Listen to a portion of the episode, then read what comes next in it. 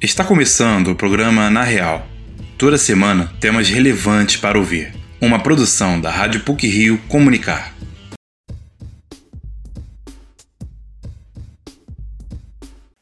Há 125 anos ocorria a primeira exibição pública de cinema no Brasil, com os irmãos Luiz e Augusto Lumière. E neste sábado comemora-se o Dia do Cinema Brasileiro, um dos destaques do Na Real dessa semana.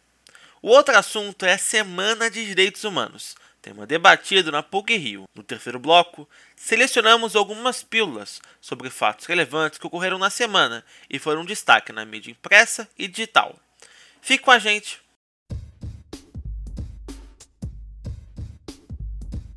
Em comemoração ao Dia do Cinema Brasileiro, o Na Real ouviu dois especialistas da área que comentaram sobre a importância do cinema para a criação de uma identidade cultural, com foco no poder que a sétima arte tem de despertar emoções.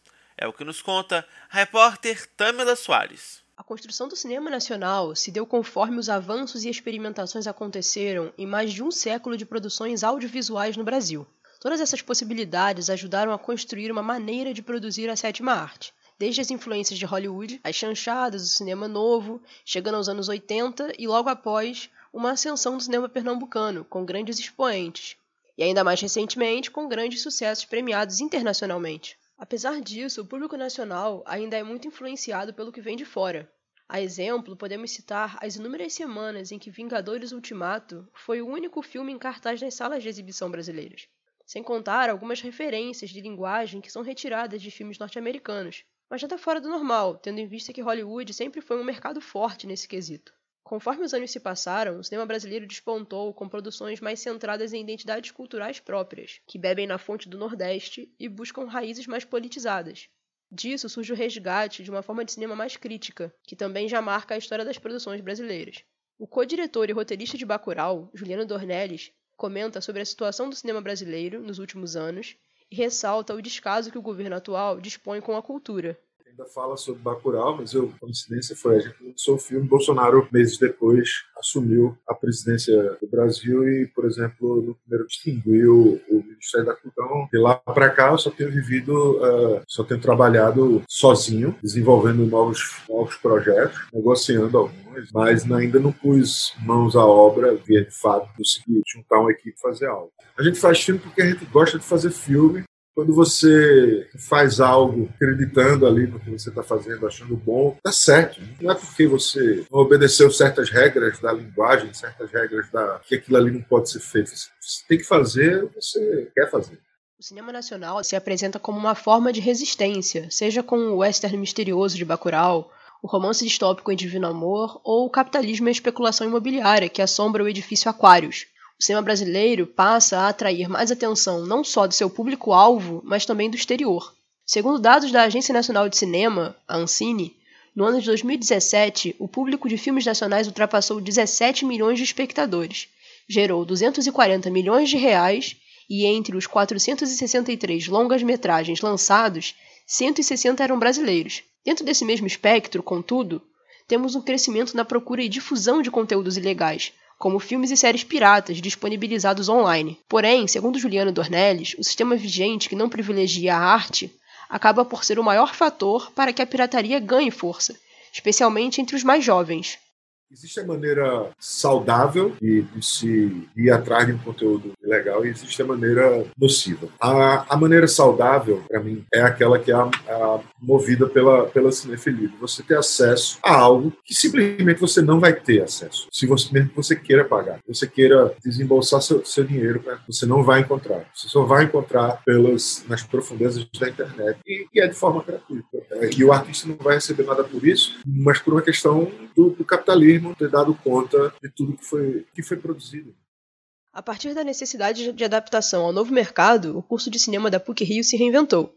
Tradicional e conhecido por trazer grandes nomes ao palanque de ensino, além de formar notórios cineastas, a PUC-Rio comemora 81 anos de sucesso em conjunto com o cinema nacional. O professor de cinema brasileiro, Sérgio Mota, contou um pouco da história dessa disciplina e sua relação com o novo curso de estudos de mídia oferecido pela universidade. É, na verdade, como é um único período da disciplina, eu divido o curso em dois momentos. Primeiro, trabalhando uma perspectiva é, diacrônica, histórica, em que eu começo falando sobre o mito fundador do início do cinema brasileiro, passando por diversos momentos importantes da história, cinema contemporâneo, mas tudo isso entrecruzado, né? Mas ao mesmo tempo, ao mesmo tempo que essa perspectiva diacrônica está presente no curso, eu também trabalho com um olhar sincrônico, com uma visão sincrônica, que é uma visão de dentro, analisando filmes e pensando para que a gente possa fazer principalmente realmente um jogo entre em que medida o cinema do passado ele vai reverberar no cinema do presente. Dentre muitas funções, o cinema vem para trazer novas perspectivas, instigar, informar e entreter. Sérgio Mota salientou ainda o poder do cinema na construção do caráter cidadão do espectador. Então acho que no fundo a gente cai sempre naquela discussão, né, de que a arte ela, ela é o reflexo de uma sociedade e acho que no Brasil o cinema ele tem um pouco é, esse papel de construir a identidade nacional. Então por isso que o cinema brasileiro é um espaço muito importante para analisar a história, também para compreender as críticas de cada época. Né? Eu acho que ele forma, de certa maneira, a identidade do brasileiro, porque o seu caráter engajado evidencia a situação do país e representa uma face importante de representatividade. Assim, é com grande orgulho que celebramos o Dia do Cinema Brasileiro, que faz há tantos anos parte da identidade de orgulho nacional. Parabéns a todos que fazem cinema no nosso país e, mais ainda, que se mantêm firmes mesmo após tantos momentos turbulentos e não favoráveis à produção audiovisual brasileira. Essa matéria foi produzida por Tamila Soares e Maria Yerke para o Na Real.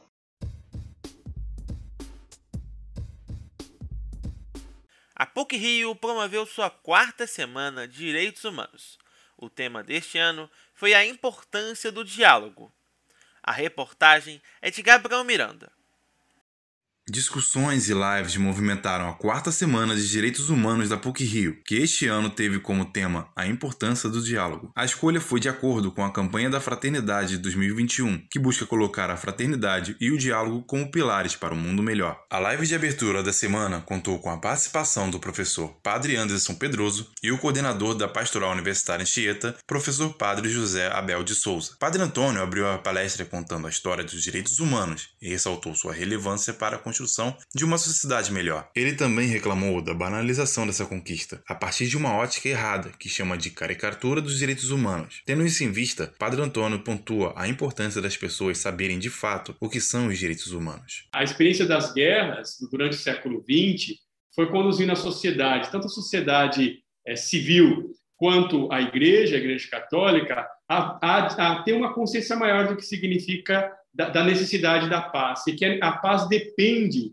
da garantia da dignidade humana, da qual os direitos humanos é a base. A dignidade humana ela é ela se, se fundamenta e se explicita também nesses direitos fundamentais da pessoa humana. Um dos temas abordados durante as discussões da semana foi a questão da intolerância religiosa e do racismo. Isaquias Gomes, jesuíta, licenciado em filosofia e participante da articulação Afro-Brasil SJ, lembrou dos casos diários de violência contra religiões afro-brasileiras, como a Umbanda e o Candomblé. Segundo dados de 2019, a cada 15 horas foi registrada uma ocorrência de violência religiosa no Brasil. Isaquias também lembrou das diversas associações que as religiões afro recebem com entidades malignas, o que só faz aumentar o preconceito e a violência. Mesmo assim, ele destaca como o problema muitas vezes é silenciado e pouco falado pela sociedade a gente tem a sensação de que tudo caminha muito bem, de que tudo está perfeito, que as comunidades tradicionais é, de matriz africana religiosas né,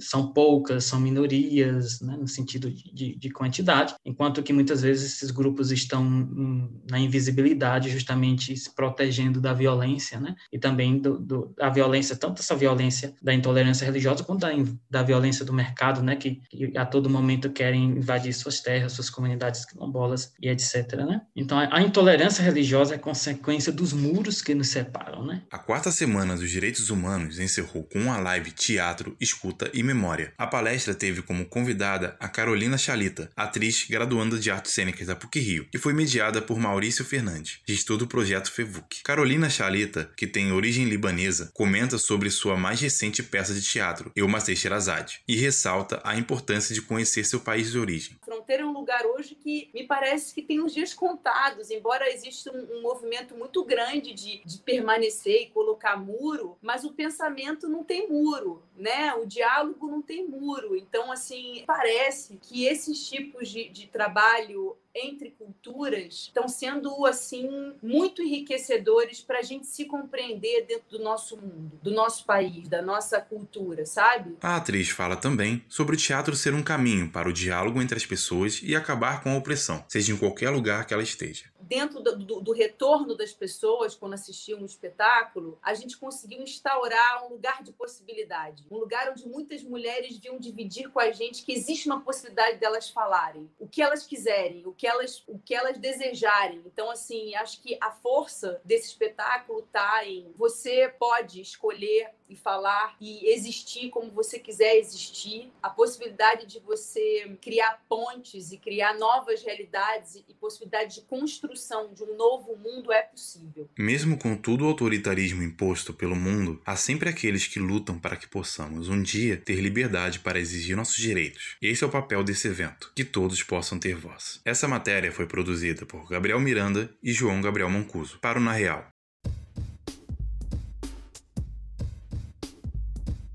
E para finalizar essa edição do Na Real, trazemos agora alguns assuntos relevantes da semana que foram ou serão destaque nas mídias eletrônica e impressa. Pílulas da semana.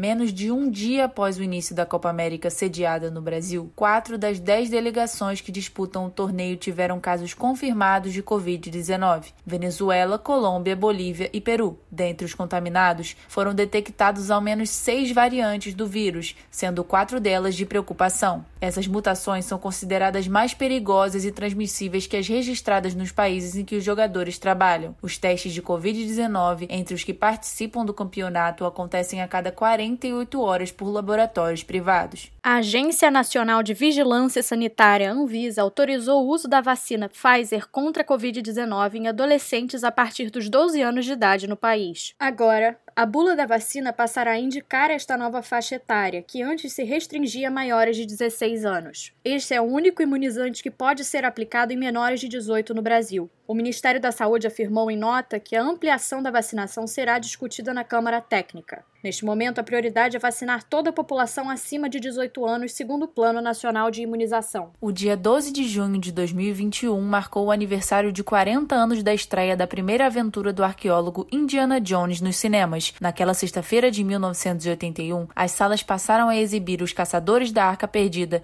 dirigido por Steven Spielberg. A primeira amostra da franquia, criada por George Lucas, fez bonito na bilheteria e arrecadou quase 400 milhões de dólares pelo mundo. De crítica e público, o interesse pelo personagem continua aceso. As gravações do quinto filme da série, dirigidos por James Mangold, já estão a todo vapor no Reino Unido. Harrison Ford, aos 78 anos, retorna ao papel. O governo promulgou a lei que garante acesso à internet gratuita para alunos e professores carentes da rede pública. Serão destinados 3,5 bilhões de reais para ações que facilitem a educação remota e o ensino híbrido nas escolas. Texto prevê repasses a estados, municípios e ao Distrito Federal, que vão aplicá-los conforme a demanda local. Os recursos poderão pagar conexão fixa na casa dos beneficiários e a contratação de internet nas escolas, de modo excepcional poderão ser contemplados alunos da rede pública cadastrados no CAD único, indígenas e quilombolas, professores de educação básica. A lei já está em vigor. O Lollapalooza Chicago anunciou que distribuirá 1.200 ingressos para moradores vacinados. O evento retornará com lotação máxima após ter tido a edição de 2020 cancelada devido à pandemia. O Lula Palusa, em parceria com o Departamento de Saúde de Chicago, vai doar a entrada para quem marcar a vacinação para 26 de junho em locais selecionados. Essa iniciativa é uma forma de incentivar que a população local se vacine. O festival ocorrerá entre 29 de julho e 1 de agosto e tem em seu line-up nomes conhecidos como Foo Fighters, Miley Cyrus e Post Malone. Já a edição brasileira do evento, que foi adiada três vezes, está marcada para março de 2022 em São Paulo.